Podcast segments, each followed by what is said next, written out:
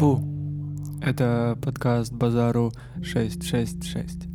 И сегодня со мной здесь Никита Уланов, создатель этого подкаста, и Маша очень наш. Она впервые на этом подкасте. И важно помнить, этот подкаст необычный, потому что в этот раз мы его не записываем у меня дома.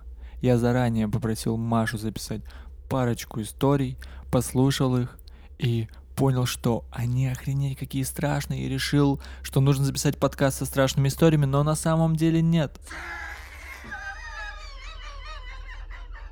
Я изначально попросил записать ее парочку страшных историй из своего прошлого. Она их записала, и они оказались реально страшными. Вот, без иронии. Я реально говорю, что они страшные. Вот, я записал тоже парочку своих историй. Не знаю, насколько они могут показаться вам страшными, но я постарался их рассказать максимально искренне, потому что сам я их пугаюсь просто жесть. И вот, важное напутствие и единственное напутствие, чтобы прочувствовать максимально атмосферу мрака, пожалуйста, оденьте наушники, если вы еще этого не сделали. Попросите желательно выйти всех из своей комнаты, выключите свет, лягте на кровать или ложитесь на кровать, вслушайтесь в этот гул на фоне, вот этот мрачный гул, понимаете, да, о чем я? И постепенно, постепенно в э, впадаете в эту мрачную атмосферу, окунайтесь, вот окунитесь в нее, потому что сейчас будут такие страшные истории, что просто охренеете. Всем привет! Меня зовут Маша Очинаш, и это «Байки из склепа». И сегодня я расскажу парочку жутких историй, которые происходили со мной в прошлом. Первая история произошла со мной в 2013 году вроде бы. Тогда была очень суровая зима, и моя мама имела свою собственную конюшню и 12 колов э, взрослых лошадей с жеребятами. Все это располагалось на территории бывшего пионерского лагеря, заброшенными одноэтажными длинными домами можно было заглянуть внутрь каждого и увидеть э, заправленные кроватки с зелеными покрывалами, и как будто дети просто ушли куда-то на обед и скоро вернутся на сон час. Еще я помню жуткую деревянную конструкцию, которая была когда-то огромной каруселью, а теперь она сгнила и пришла в негодность.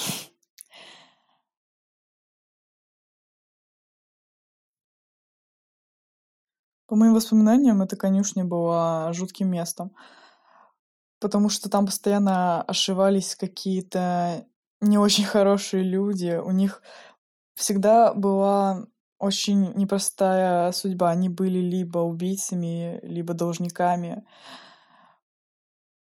Не знаю, с чем это связано, но все люди, которые тащатся по лошадям, они все ебанутые. И Наверное, это потому, что лошади забирают у людей зло и хранят внутри себя, внутри своего организма. Это видно по их глазам. У них как будто бы постоянно приподнятые брови, и их овальные зрачки такие жуткие, огромные, что когда ты смотришь в них, ощущаешь какой-то какую-то очень неприятную, очень негативную силу. Возможно, из-за этого мамины лошади стали заболевать и умирать. Это происходило очень часто, когда я приезжала туда. Грузные тела лошадей накрывали каким-то голубым тентом, из-под которого торчали какие-то сухие, худощавые лошадиные ноги. С копыт обычно снимались подковы и сбрасывались в одну большую кучу. Лошадиную смерть было очень тяжело принимать, хотя все остальные понимали, что это всего лишь животные. Но дело в том, что лошадь, она, по сути, является твоим источником дохода, твоим другом. А, они достаточно интересные животные, очень красивые. И когда ты видишь смерть этого животного, тебе становится очень тяжело на душе. Мне, например, было очень странно, когда ты тусуешься с э, лошадью, катаешься на ней, чистишь ей шерсть, расчесываешь ей гриву, а потом э, ее труп разделывают, и ее нога или плечо лежит у тебя на балконе, и дедушка каждый вечер приходит, раскладывает прямо в твоей комнате э, клеенку и достает с балкона замороженную часть лошади, которую ты помнил и любил, и начинает пилить э, большой пилой. Но я старалась не думать, что это когда-то было живое существо. Я старалась думать, что этот кусок мяса привезли с рынка, и сейчас мы сделаем из него суп или ну что угодно, пожарим мясо и покушаем. Моя мать, кстати, никогда не употребляла в пищу конину, потому что это было невыносимо для нее, потому что она с этими лошадьми работала, она их помнила еще очень маленькими, потом объезжала их, ну и как это происходит на, в местах, где занимаются лошадьми, конным спортом и так далее. В общем, и когда-то я пришла к маме на работу, и мне удалось наблюдать одно событие, которое, по сути, являлось естественным ходом вещей, но это было очень жестоко. Дело в том, что если какая-то лошадь табуне ломает себе ногу или же стареет, вожак стаи просто забивает слабое животное до смерти. Так заложено как бы в их природе. Я помню лишь фрагмент этого события, потому что закрывала лицо руками, чтобы не видеть, как э, огромный тяжеловоз, ну, это порода лошади, превращает череп самой первой маминой лошади, которую она купила, и на которой я каталась, когда еще совсем-совсем была маленькой, фарш из э, костей и мозга. Я никогда не забуду хруст лошадиной. Так, еще раз. Я никогда не забуду хруст лошадиной грудной клетки, оглушительно громкий, как будто бы что-то лопнуло. Это звучало как-то настолько неестественно. И было ощущение, как будто бы ломается дерево. Наверное, это один из самых неприятных звуков, которые я когда-либо слышала. Я не знаю почему, но мы никогда не отправляли тела лошадей на скотобойню, как это обычно делается. Видимо, решили экономить э, на вывозе лошадей, потому что там должна была быть какая-то особая процедура, которой я не знаю. И, видимо, это было очень затратно. Поэтому а, мама и мамины коллеги, которые с ней работали, занимались лошадьми, они освежевали э, туши лошадей в, ну, в помещении бывшего пионерлагеря какого-то, какого-то есть, там было несколько корпусов, э, так называемых бараков, э, где, ну, ничего не было. Мне нравилось гулять по этим помещениям, потому что они были большие, освещенные и всегда разные. То место, где с лошадей снимали кожу, я туда не заходила, потому что я знала, что то, что я там увижу, мне очень не понравится. И всегда обходила это место стороной и наблюдала только то, как какая-нибудь женщина или мужчина, который работает вместе с мамой, выходит оттуда, и ее тошнит, она выходит покурить или посидеть, потому что по рассказам и по моим воспоминаниям это одно из самых неприятных вещей, которые ты когда-либо можешь делать. То есть вы представьте, вам нужно просто снять кожу с огромного, большого существа, которое когда-то был вашим другом. Вам нужно отрубить вашему другу голову, очистить ее от глаз, шерсти, и оставить только череп. В общем, это было тяжело для всех нас, но так как это происходило достаточно часто, а, у моей матери умерло тогда примерно шесть лошадей, а, приходилось заниматься этим постоянно, и ну, приходилось привыкать к тому, что тебе приходится проделать такую процедуру с э, живым существом, когда-то живым существом. Так вот, и однажды я гуляла по одному из корпусов. Я примерно понимала, что сейчас происходит, что идет какая-то болезнь среди скота. Э, но я так, мне было все равно, мне было наплевать. Это были просто лошади, теперь их нет, моя мама купит новые, как говорится.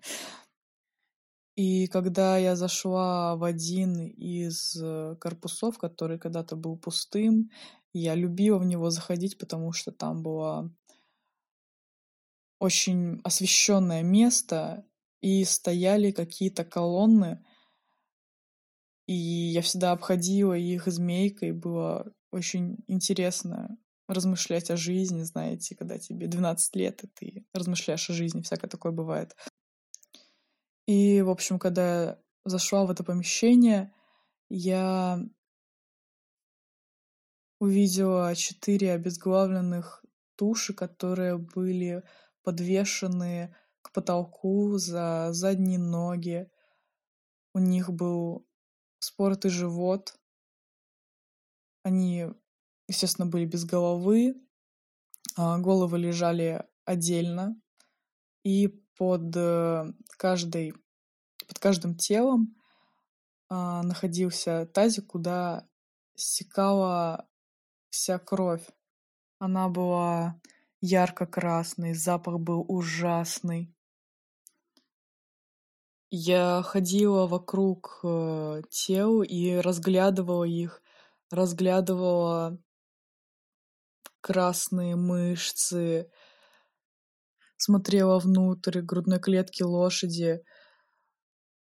Все внутренние органы, естественно, лежали отдельно.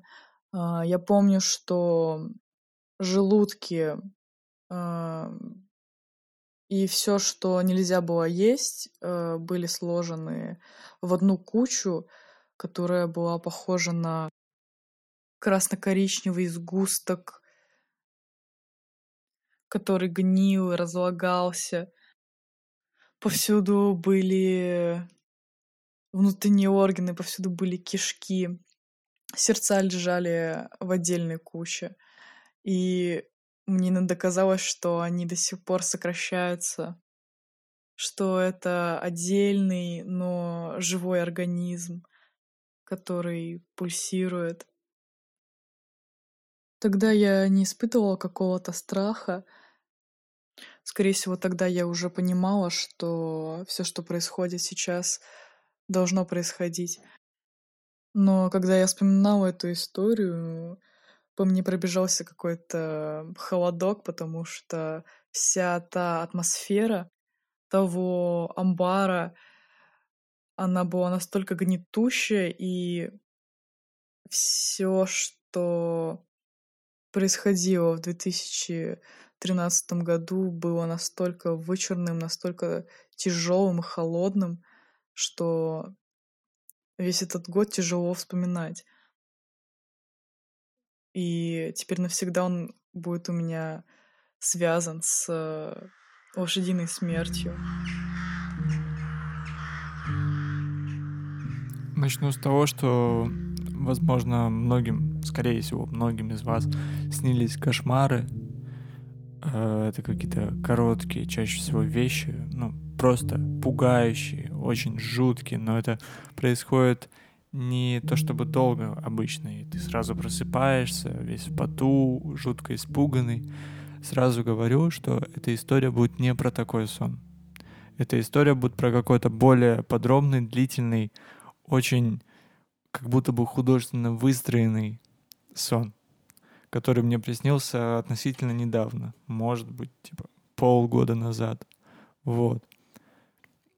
В самом начале сна я со своей девушкой, с Никой, мы смотрим какой-то фильм, лежа на диване.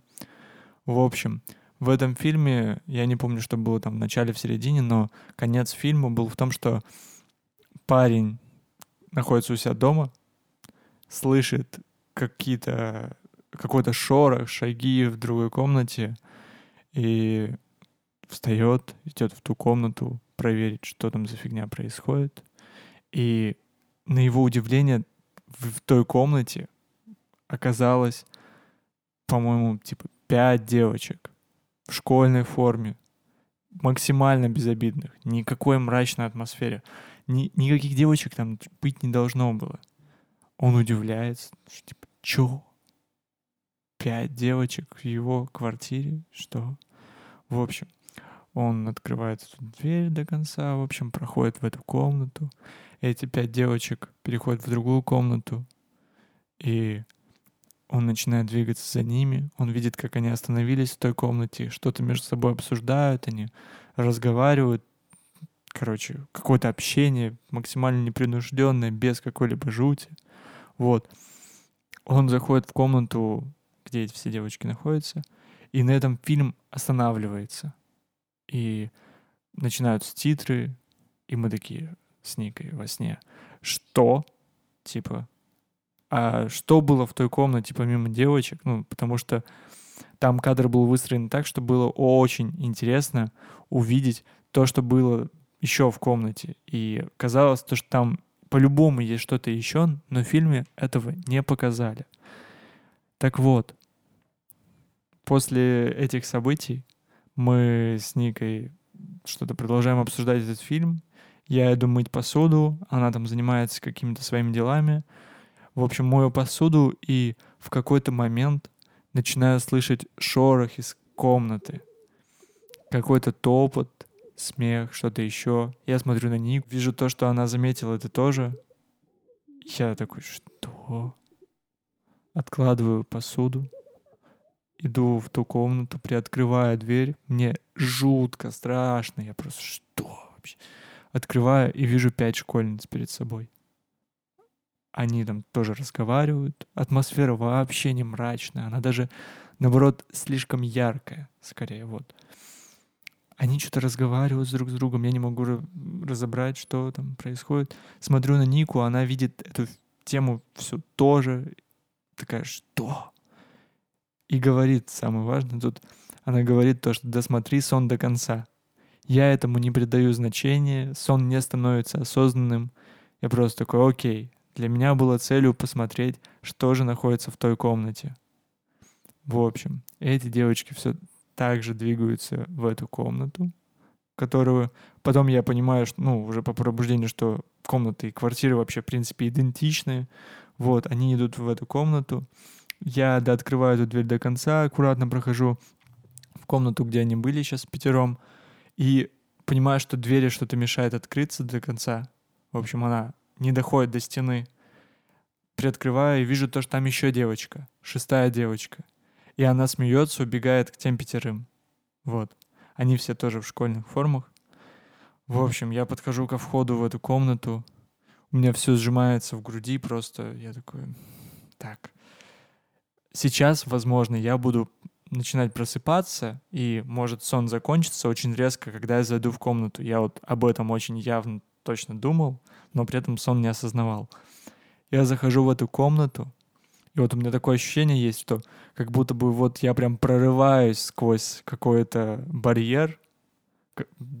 Если, а, если бы я типа не приложил усилий, то бы я проснулся и не увидел, что там внутри. А вот у меня было ощущение, что я прям осознанно как-то прорываюсь через этот барьер, прохожу в эту комнату, и мой взгляд просто резко, как по автомату, не знаю, как будто бы я в какой-то игре, и мой взгляд заскриптованно прицепляется к объекту слева.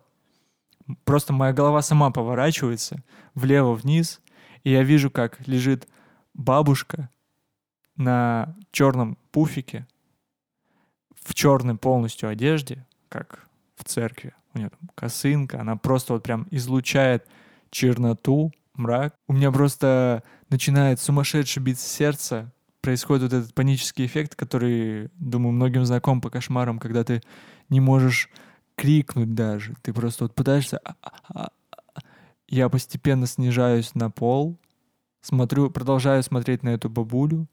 Она лежит спиной ко мне, я не вижу ее страшное лицо, я ничего не вижу. Это по факту не страшный момент. Ну, то есть, если как-то, если бы это было бы в фильме, это было бы не страшно. В общем, я вижу эту бабку, вокруг все очень яркое, я постепенно снижаюсь на пол, в панике, и мой взгляд приносится на то, что находится на самом-самом заднем плане, в конце комнаты. Там в конце комнаты такое окно, а за ним, короче, крыльцо, типа беседки, беседки. И там была скамейка, и на этой скамейке сидела моя бабушка, которая совсем недавно умерла. За ней очень сильно светило солнце, было прям супер-супер ярко, по-доброму и дико позитивно, но я испытывал жесткий ужас, и вот в контрасте с этой яркостью я просто смотрел на нее. Сначала она была повернута типа в другую сторону, но в какой-то из моментов я моргнул, и ее взгляд резко переместился в мою сторону. Она не улыбалась, ни какой-либо эмоции вообще не показывала, но мне было так страшно, что даже сейчас, когда я вспоминаю, у меня просто вот в течение минуты идут мурашки, и начинается какая-то фигня на периферии. Я просто сижу, оглядываюсь, мне страшно, как будто бы она на самом деле где-то там, наверху, как душа, и типа пыталась мне что-то сообщить при помощи этого сна. И сейчас просто мой мозг начинает придумать всякую херню в стиле, типа сейчас на записи появится ее голос, либо она там стоит за моей спиной.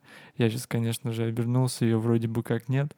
Но в общем, мне было очень страшно. Я проснулся и вижу, что Ника проснулась сразу. Но она изначально проснулась, она сказала о том, что я очень сильно стонал во сне от страха. Я проснулся просто весь в поту и очень-очень долго не мог уснуть. Потому что, ну, мой мозг вот то же самое, что и сейчас, он начинает додумывать какие-то истории про то, что, о, это все по-настоящему. Она пытается с тобой связаться, а это значит то, что она и в реальной жизни может с тобой пытаться связаться, не только во сне. И меня бы это напугало очень сильно. Вот. Такая вот история. Это все очень, очень странное, потому что она была, с одной стороны, очень яркой и как будто бы это реально что-то, что происходило в раю, но и она была очень и очень-очень страшной. И еще важно, что она так художественно выстроена, что мы смотрели во сне фильм, а потом этот фильм начал происходить с нами, и потом я такой, о, что же в той комнате? И вообще не ожидал, что могу увидеть там эту дичь. Я вообще не ожидал, что могу испугаться. Просто был интерес. Вот, это все. А, еще мне хотелось бы рассказать историю про своего умершего дядю. Я с ним никогда не была близка, потому что, сколько я его помню, он всегда приезжал из Севернесейска, он жил в Севернесейске, и приезжал к моему отцу, ну, это брат моего отца, и сидел на диване и смотрел только в одну точку, в соседнюю, на соседнюю дверь напротив дивана. И никогда, никогда со мной не разговаривал. Просто приезжал из другого города, садился на старый голубой диван и смотрел на дверь. Тогда я еще не понимала, что с ним происходит, и мне он даже не казался каким-то странным, я его практически не замечала, он был как предмет интерьера или что-то вроде того, временный предмет интерьера. Но однажды его долго не было. Ну, он приезжал примерно раз в полгода, а тогда я не видела его год. И оказалось, что он ушел в лес, так как а, дом, где он жил с моим дедушкой и бабушкой, находился прямо возле тайги. И вот он ушел, и его не было целую неделю. И, как оказалось, он больше оттуда не вернулся. Ушел в тайгу и просто пропал. Его тело нашли через месяц, наверное, поисков. Он лежал где-то на самом деле совсем недалеко от своего дома, и погиб он, скорее всего, от голода. Я не знаю, что конкретно произошло, но, судя по всему, это было самоубийство, так как потом, когда я стала взрослее, я начала слушать рассказы моих э, дедушки и бабушки о Максиме, его звали Максим, о том, что у него была очень непростая судьба. Оказалось, что мой дедушка не считал его своим ребенком, а, и он был отдан на воспитание моей бабушки. А у нее помимо Максима был еще мой папа и его сестра, тоже моя тетя. И жизнь была очень тяжелая, потому что им приходилось выполнять э, физическую работу там по огороду, они ездили на охоту, потому что выживать э, в тайге как-то нужно, тем более там были очень сильные холода, э, была опасность медведей и всякое такое. Просто, знаете, когда живешь в тайге, много всякого дерьма может с тобой произойти. И мой дядя не доучился в институте и попал в армию. И там произошло его вот эта вот травма, которая повлияла на его депрессию, в которой я его всю жизнь не помнила. Точно неизвестно, что с ним произошло. Возможно, его избивали, возможно, его насиловали, возможно, его отравили, что в конечном итоге при... привело к распаду его личности. И вот он решает уйти и покончить с собой. Я примерно в 2015 году ездила в Северо-Енисейск с папой автостопом. Добирались туда на огромных машинах с дальнобойщиками и всякое такое. Ночевали в тайге, в палатках. Было очень страшно и холодно. Но, тем не менее, мы до туда добрались и поехали на, на охоту, на болотоходах. И там была такая местность, она это было просто болото. Это было просто одно большое болото с черными выгоревшими деревьями. Был уже август, но в том месте почему-то желтело все вокруг, как лицо человека, который болен циррозом. Не знаю, с чем это можно было сравнить, но природа была там настолько болезненной, настолько пугающей жуткой, и весь этот мох, и эта река, по которой мы два дня ездили, ехали на болотоходе с огромными колесами прямо по реке. Все вокруг как будто бы разлагалось, как будто бы умирало. И жизнь в том месте мне представляется просто смертью. Ни души вокруг, никого. Сколько мы ехали, мы были в тайге примерно неделю, и мы не встретили ни одной живой души. Хотя там были построены домики для охотников, в которых мы ночевали, но самих охотников, геологов никого не было. Была только эта мертвая земля, эти ужасные нависающие над тобой деревья и тишина. Тишина и ощущение страха —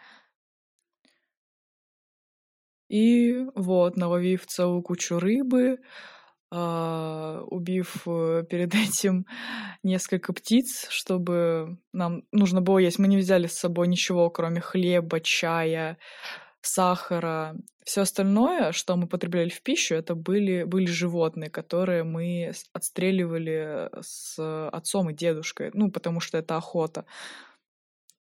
И сколько мы ездили, всегда было пасмурно как будто бы сейчас начнется какой-то ливень, но он никак не начинался. Мы добирались до деревни, в которой жили бабушка с дедушкой, часов семь, наверное, обратно. Перед этим, ну, еще проехав несколько дней. И вот мы вернулись э, в дом. Жили они, кстати, очень бедно. Там не было отопления, естественно. Ну, обычный деревенское, деревенский дом. А, только там был водопровод, насколько я помню, да. А раньше они таскали воду из колодца и мылись э, в воде, в общем, которая не подключена к основному водопроводу. В общем, остановка в деревне была тоже очень неприятная. Когда я вернулась, я просто проспала часов 17 и никогда не выходила из дома. Утром, когда я проснулась, я проснулась от того, что слышу стук, что я слышала стук в окно, как будто бы кто-то рукой стучится и хочет, чтобы я открыла окно и спросила там, что вам нужно. Но когда я подошла к нему, я никого не увидела. Все еще спали, и я решила проверить все окна в доме, кроме тех, где спали мой папа, дедушка и бабушка.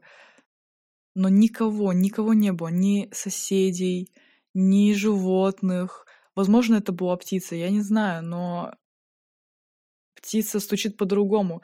Было отчетливо слышно, что это удар кулачка о стекло. И он не прекращался. Как только я подходила к окну на кухне, я слышала, что стук исходит из комнаты, в которой я спала. Я возвращалась в комнату, в которой я спала, и слышала, что стук на кухне. Я была очень напугана. Но в какой-то момент это все прекратилось. Я посчитала, что это просто какие-то глюки с пробуждения в деревне, в месте, в котором я никогда не находилась, которое пугает меня. И легла обратно в свою кровать и проспала до того момента, когда пока все не проснулись. И я решила рассказать утреннюю историю, которую я ну, слышала своими ушами моему де- дедушке с бабушкой. Говорю, мол, ну вот что-то стучится, пиздец. Очень страшно. Может быть, это сосед приходил к вам? Может быть, это какое-то животное, медведь, собака, кто это мог быть? И мои бабушка с дедушкой посмотрели друг на друга и рассказали мне о том, что когда дядя Максим только умер, когда его тело уже нашли, похоронили, им тоже с утра казалось, что кто-то стучится в дверь. Мой дедушка про это рассказывал, бабушка этого не слышала, но дедушке точно так же, как и мне, казалось, что кто-то стучится в дверь. Он так же, как и я, выходил смотреть, не сосед ли это был, не кто-то еще. Но он никого не видел.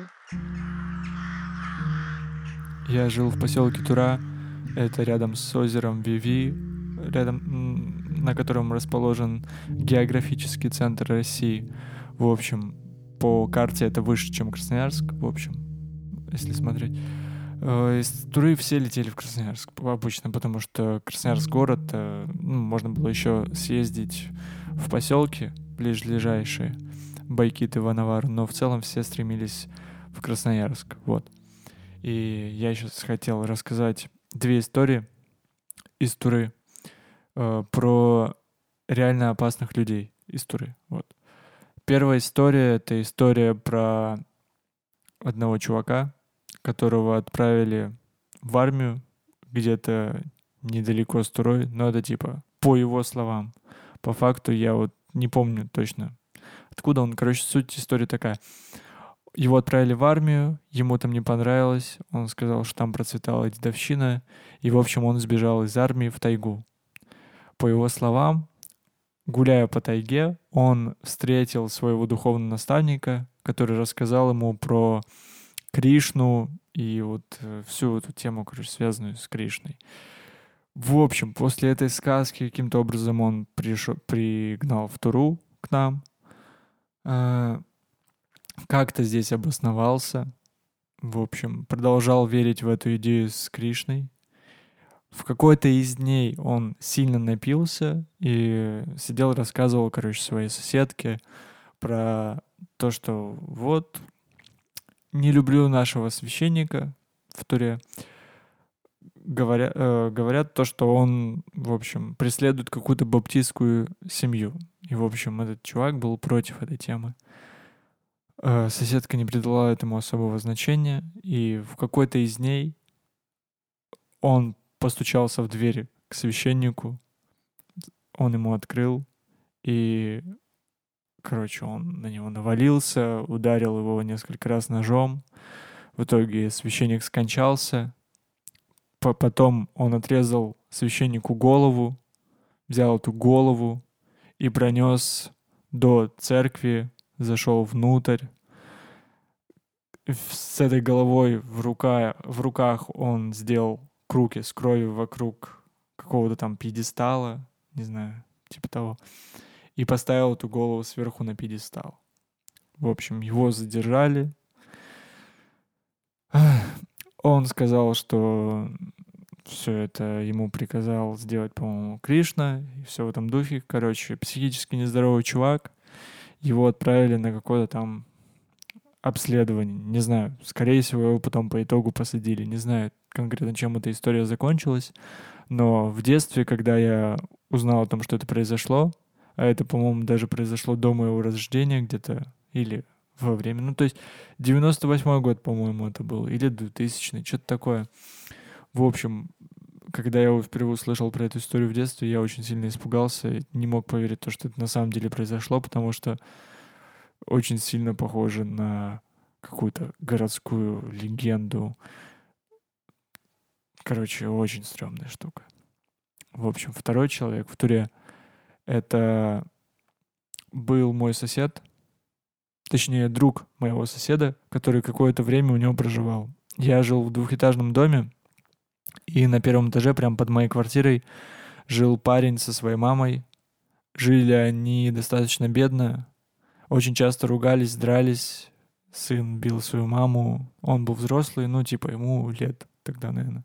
20 было, маме не знаю сколько. В общем, они много выпивали, вели, короче, себя неподобающе, но достаточно были адекватны с точки зрения общения с другими людьми. Например, общение с моей бабушкой. Она тоже жила на первом этаже, тоже в нашем подъезде, тоже рядом с ними, и она их очень часто ругала за многие вещи, и те в целом на нее не бычили и как-то слушались, не знаю.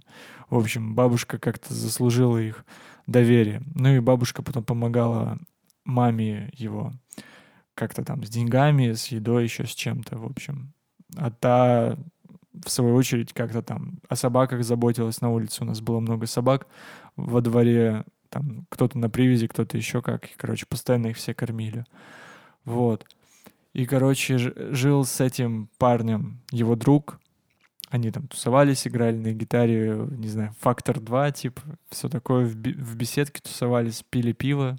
В общем, я их так запомнил, даже иногда как-то пересекались, что перекидывали друг другу слова. Я тогда был супер-супер малой, ну, не знаю, лет, наверное, мне было 14, может, меньше даже, короче.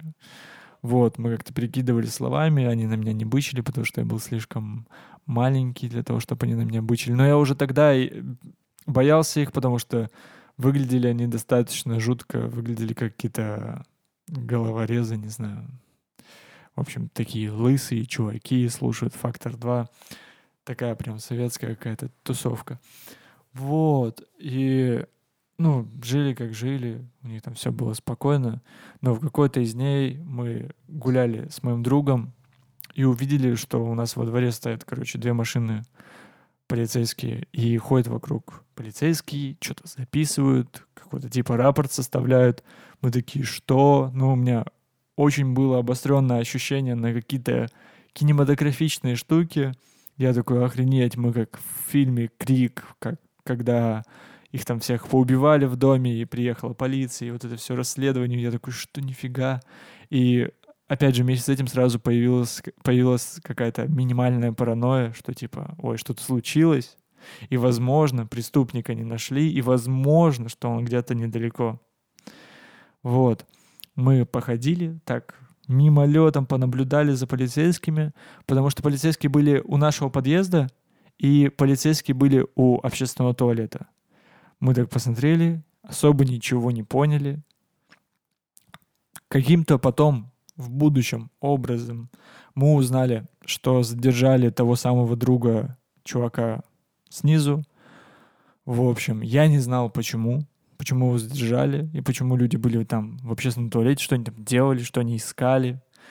Короче, вот. А потом это произошло вообще как-то очень случайно. Я вообще забыл полностью про эту историю. Ну, типа, ну, задержали, задержали. Наверное, какой-то разбой был, либо еще что-то. Ну, типа, я даже не знал, что его посадили в тюрьму. И через какое-то время я случайно от кого-то узнал, не у жителей нашего района, там, у кого-то вообще супер случайного чувака, мне рассказали, что была какая-то дискотека, эти чуваки на ней тусовались, в, ну, вдвоем, может, даже больше, но по итогу их было двое. Они вдвоем, короче, решили проводить какую-то девчонку, к ней начали приставать. В общем, они ее вдвоем, по-моему, увели в сарай какой-то. Там они ее изнасиловали. Этот сарай был рядом с моим домом, ну, типа, прям вот под окном. Я даже, наверное, могу приложить фотку к этому подкасту с отметкой примерно тех сараев, где это произошло. Никто этого не слышал, как-то это произошло ночью, в общем. Они ее изнасиловали. Чувак, который вот жил, а не его друг, он как-то ушел оттуда, а тот чел остался. И что-то ему взбрело в голову, и он, короче, ее убил. Возможно, до этого они ее как-то случайно вырубили, но суть в том, что он ее убил — и чтобы избавиться от улик, он ее расчленил и просто положил в пакет и, короче, поскидывал в общественные туалеты в Туре. И поэтому полицейские искали как раз-таки части трупа в общественном туалете. Ну, общественный туалет — просто деревянное здание с дырками в полу. Я до сих пор вот не могу вспомнить, как функционировал второй этаж таких зданий, куда там все падала. Ну, точно же не на голову людей на первом этаже. В общем, они там прям копались, каким-то образом прям реально достали все эти части тела. Важный момент, он, короче, оставил себе одну ее грудь дома, вот прямо подо мной. У кого-то там лежала в тумбочке отрезанная грудь. Это очень странно, очень стрёмно. В итоге этого чувака посадили, не помню насколько, но не на пожизненно. Что-то типа 15 лет, по-моему, было. А первого чувака, я вот не помню, что с ним. Может быть, тоже его на какое-то время посадили, потому что он совершил изнасилование. Судя по всему, типа, чувак, вот его друг, полностью сознался во всем, рассказал, куда спрятал части тела, что они вот изнасиловали. Короче, всю историю вообще, всю подноготную рассказал.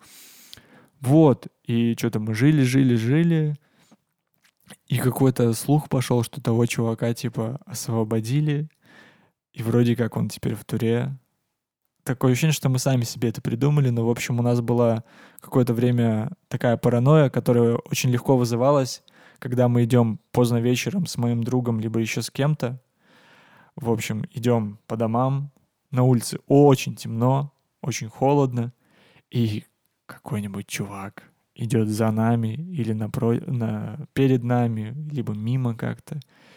И каждый раз появлялось ощущение, что это именно тот чел, и что он там каким-то образом хочет устранить свидетелей, что мы вот школьники были свидетелями расследований, и все в этом духе, и вообще я там жил сверху, и он меня видел. У меня прям было ощущение, что он хочет меня убить. Вот, и каждый раз я боялся таких людей. И как-то раз мы с моим другом шли, за нами шел чувак, он шел за каждый поворот, короче, поворачивался за нами, просто по дороге, не по каким-то там дворам, переулкам, чем, чему-то еще. Шел просто за нами. Мы такие, блин, чувак идет, что делать? И мы такие идем, идем. Заворачиваем за поворот и просто супер жестко драпаем. И там так, так было устроено все, что мы могли подрапать, подрапать, и потом спрятаться за сарайкой и увидеть издалека, как он себя ведет. И чувак как будто бы ускорился, Ну, нам так казалось. Мы от этого еще сильнее испугались. Убежали вообще нахрен, чтобы его вообще не видеть. Спрятались по квартирам. Я сидел у себя, смотрел в окно, потому что у меня окна выходили как раз-таки на место, где мы вот от него убежали. Этот поворот. Я смотрел, смотрел, смотрел, ждал этого чувака. В общем, мой друг сидел дома, но у него окна не выходили, у него окна выходили на двор. В итоге, ну, я ничего интересного особо не увидел. Очень сильно это переживал. Мы это, по-моему, никому об этом не рассказывали. Но по факту, скорее всего, это просто игра нашей фантазии. Потому что, скорее всего, это просто чувак, который шел в общагу неподалеку. Такая вот история. В целом в детстве было много страшных легенд, страшилок, чего-то еще, но это всего лишь была игра фантазии. Мы выдумывали что-то, и потом это появлялось. Мы выдумали гномика на нашем э, чердаке в доме, и потом, о, двери сами там открываются. Что очень подозрительно. Короче, очень сильно боялись этого чердака, очень сильно боялись заброшенной электростанции рядом с нами, потому что там мы надумывали просто лютый, лютый, лютый мрак. И вот я прям помню какие-то моменты, что мы вот туда ходили, и это было таким преодолением просто ужаса и страха, что вот просто вся кровь стыла, или как просто было дико страшно. Выдумывали кучу всего. Была еще подруга у нас, которая представлялась нам какой-то, каким-то человеком, одаренным магическими способностями. Она была старше нас, по-моему, на 4 года. Нам тогда было, возможно, по 14. Она говорила про то, что она, короче, дочь ведьмы какой-то там родовой, и у них там есть какая-то книга с супер заклинаниями про всякую мистику, и она нам рассказывала про всяких разных персонажей типа Люта Икс, я помню такое название.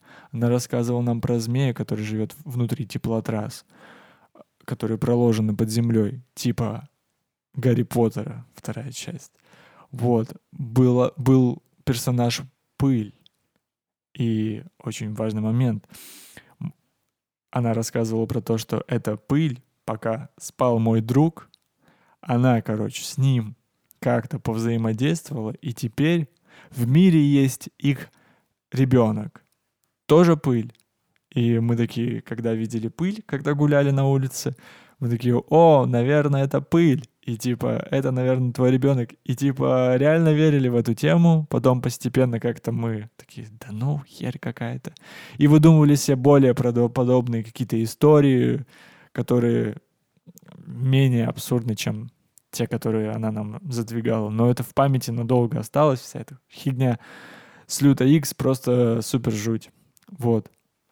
В целом ее истории были достаточно страшные на тот момент, но потом мы постепенно из них выросли и придумывали себе более страшную херню. Я придумал себе девочек там в белых ночнуш... ночнушках с черными длинными волосами, как звонки, и как, в принципе, в японской культуре, как я потом выяснил, очень часто изображают э, призраков, духов, там, демонов именно в таком образе. Короче, я люто боялся этой темы. Каждый мой кошмар был связан с этой херней. В каждом этом кошмаре я чувствовал просто невероятный ужас, страх, паническую атаку и все в этом духе. Ладно, не паническую атаку. В общем, все мое детство очень сильно состояло из такого вот страха, небылиц и всего в этом духе. Мы... Даже я вел дневник с описанием разных существ, которых я там придумывал сам, брал из сериала «Сверхъестественное», мы все в них верили, мы все знали, как с ними бороться. Я очень часто смотрел с бабушкой «Сверхъестественное» перед сном. В общем, вот такая вот история моего детства. Вкратце вот рассказал. Возможно, кому-то это понравилось. И вообще-то это последняя история на этом подкасте. Надеюсь, что вам очень сильно понравилось. Хочу сказать то, что я завел Patreon. Это такой сайт, на котором вы можете задонатить мне деньги. Задонатить вы можете четырьмя, по-моему, образами. Ну, то есть первая у тебя карточка есть, это 1 доллар в месяц, вторая 2 доллара в месяц, там третья 5 долларов в месяц, короче, там суть доната в том, что ты выбираешь карточку, подписываешься, и каждый месяц с себя снимается какая-то сумма. В общем, пока что взамен я ничего э, уникального предложить не могу, как это делают другие блогеры, например. Они там предлагают какой-то уникальный контент для людей, которые подписываются на них на Патреоне. В общем, пока что я не могу, но буду очень сильно рад вашей поддержке. Эти деньги обязательно пойдут на развитие этого подкаста и вообще на развитие всех проектов, которые я стараюсь осуществлять и которые вам могут быть интересны.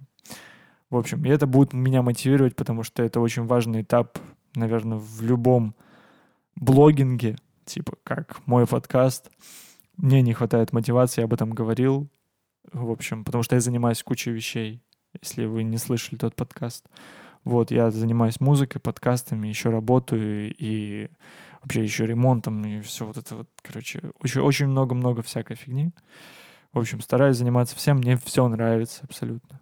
Но иногда мне не хватает мотивации, иногда настроение, под которым я делаю музыку, оно не подходит под создание подкаста. Ну, вы примерно понимаете, потому что музыка — это что-то художественное очень, а подкаст — это очень часто что-то про конкретные какие-то вещи, про конкретные истории, про интерес, про динамичность, а музыка, она не всегда у меня такая. И настроения совпадают, иногда вот я впадаю в настроение подкастов и просто люто-люто что-то выдумываю там, а иногда в музыку. И вот так, такой вот переход настроения из одного в другой.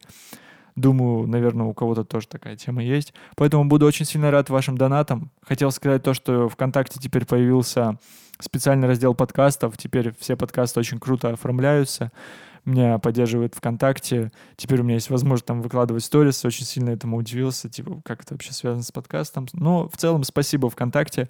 И что еще самое крутое, я подавал заявку на фичеринг. Это такая штука, когда вы заходите через, мобильный, через мобильное приложение ВКонтакте во ВКонтакте и переходите в подраздел подкасты. Там есть э, типа блог интересные эпизоды. Я подал туда заявку, и там оказался эпизод про зону комфорта, про проблему выхода из зоны комфорта. Клево, кстати, эпизод, если вы не слушали, обязательно послушайте. Но если вы те чуваки, которые пришли именно оттуда, то я просто супер рад, что вы ко мне пришли, потому что вас реально много, и это больше, чем когда-либо там ко мне приходило. Не помню, на тот момент, по-моему, у меня было 40 подписчиков, сейчас 140.